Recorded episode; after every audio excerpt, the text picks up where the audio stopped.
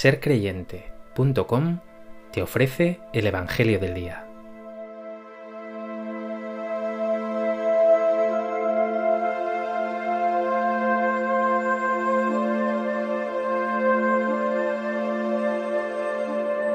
Del Evangelio de Lucas.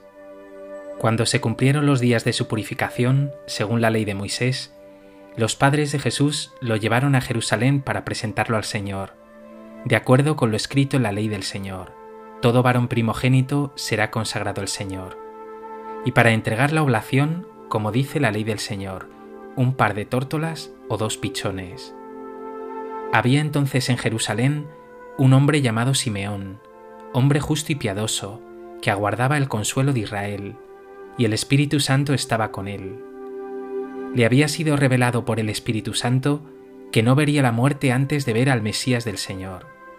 Impulsado por el Espíritu, fue al templo, y cuando entraban con el niño Jesús sus padres para cumplir con él lo acostumbrado según la ley, Simeón lo tomó en brazos y bendijo a Dios diciendo, Ahora Señor, según tu promesa, puedes dejar a tu siervo irse en paz, porque mis ojos han visto a tu Salvador, a quien has presentado ante todos los pueblos, luz para alumbrar a las naciones, y gloria de tu pueblo Israel.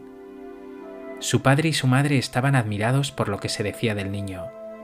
Simeón los bendijo y dijo a María su madre, Este ha sido puesto para que muchos en Israel caigan y se levanten, y será como un signo de contradicción, y a ti misma una espada te traspasará el alma, para que se pongan de manifiesto los pensamientos de muchos corazones.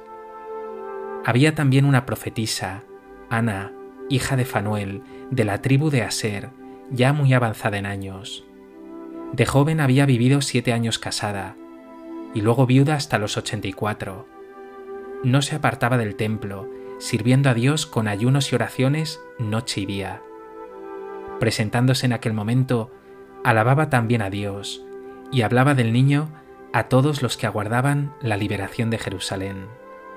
Y cuando cumplieron todo lo que prescribía la ley del Señor, se volvieron a Galilea, a su ciudad de Nazaret.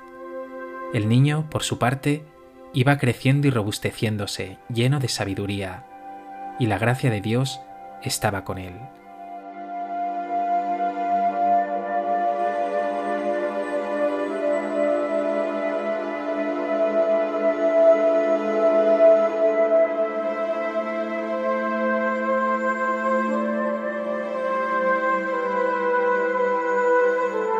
El domingo dentro de la octava de Navidad, la Iglesia celebra la fiesta de la Sagrada Familia.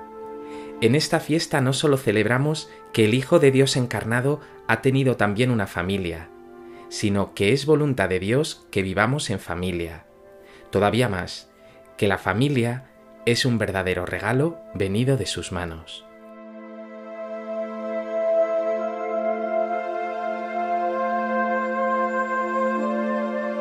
A propósito de este texto del Evangelio de Lucas y de esta fiesta de la Sagrada Familia, me gustaría compartir contigo tres reflexiones. En primer lugar, la familia es vital para el alimento, el vestido y lo necesario para crecer y madurar, pero es mucho más. La familia es comunidad de vida, da aquello que aún es más vital que el alimento, el amor.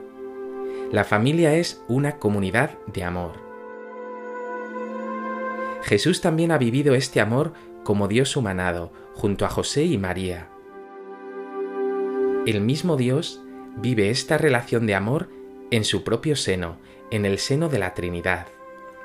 Que Dios es Trinidad significa que Dios es familia, comunión de amor entregado y recibido.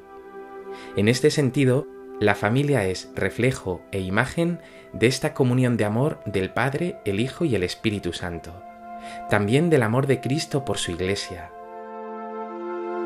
Por tanto, hay familia donde hay una verdadera comunión de amor. ¿Reina en tu familia el verdadero amor? ¿O a menudo te conformas con una relación básica, incluso negativa, con quejas, pasotismo, rencores o distancia?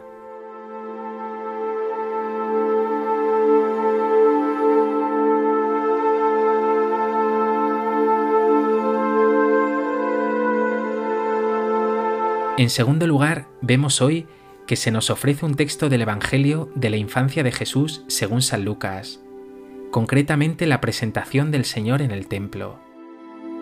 Más allá de un mero cumplimiento de la ley judía, puedes ver toda una proclamación de la verdad de Jesús. De labios del anciano Simeón has oído algo increíble. En este niño se cumplirán las promesas hechas a Israel. Él es el Salvador, la luz verdadera. Dice, mis ojos han visto a tu Salvador, luz para alumbrar a las naciones y gloria de tu pueblo Israel.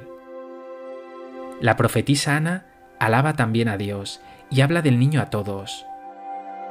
Este niño, claro está, es el Hijo de Dios, el enviado, el Salvador.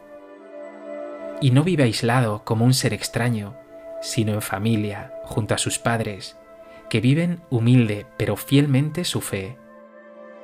En este amor precioso de familia, se nos dice que Jesús iba creciendo y robusteciéndose, lleno de sabiduría, y que la gracia de Dios estaba con él. Es asombroso todo lo que se dice de este niño, pero más asombroso aún es que todo un Dios lleno de poder y de gloria haya querido hacerse tan pequeño, incluso someterse a las leyes del crecimiento, de la maduración progresiva, del aprendizaje continuo. Y todo por tu amor. Déjate interpelar un momento por esta maravillosa cercanía, humildad y amor de Dios.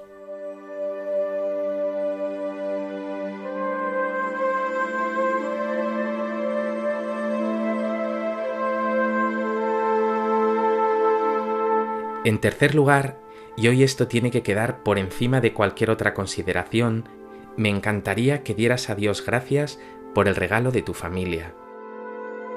Claro que tu familia no es perfecta, pero no deja por ello de ser un regalo que te ha hecho sentir el amor verdadero, apoyo, incondicionalidad.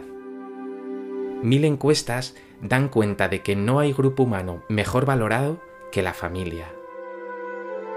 Da gracias a Dios porque Él te ha hecho también familia de Dios, por ser miembro de la Iglesia, de la familia de los hijos de Dios. Hoy también puedes dar gracias a Dios por esa otra familia más amplia que Dios ha puesto en tu camino, los amigos. Ellos vienen también a enriquecer tu vida, y tú la de ellos, con escucha, cercanía, cariño, alegría y compartir toda una serie de comunidades de amor y de amistad que Dios ha creado en torno a ti para decirte, te amo, hijo mío.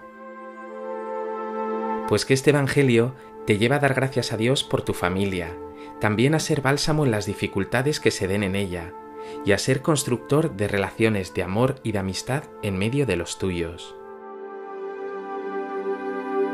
Dios Padre bueno, gracias de corazón por el regalo de mi familia, Gracias porque a través de ella me hace sentir tu amor y tu protección permanentes. Gracias por la Iglesia, familia de los hijos de Dios, y por mis amigos. Gracias por todas las personas que me quieren. Gracias por todas esas personas que constituyen hoy mi gran familia. Gracias, Señor.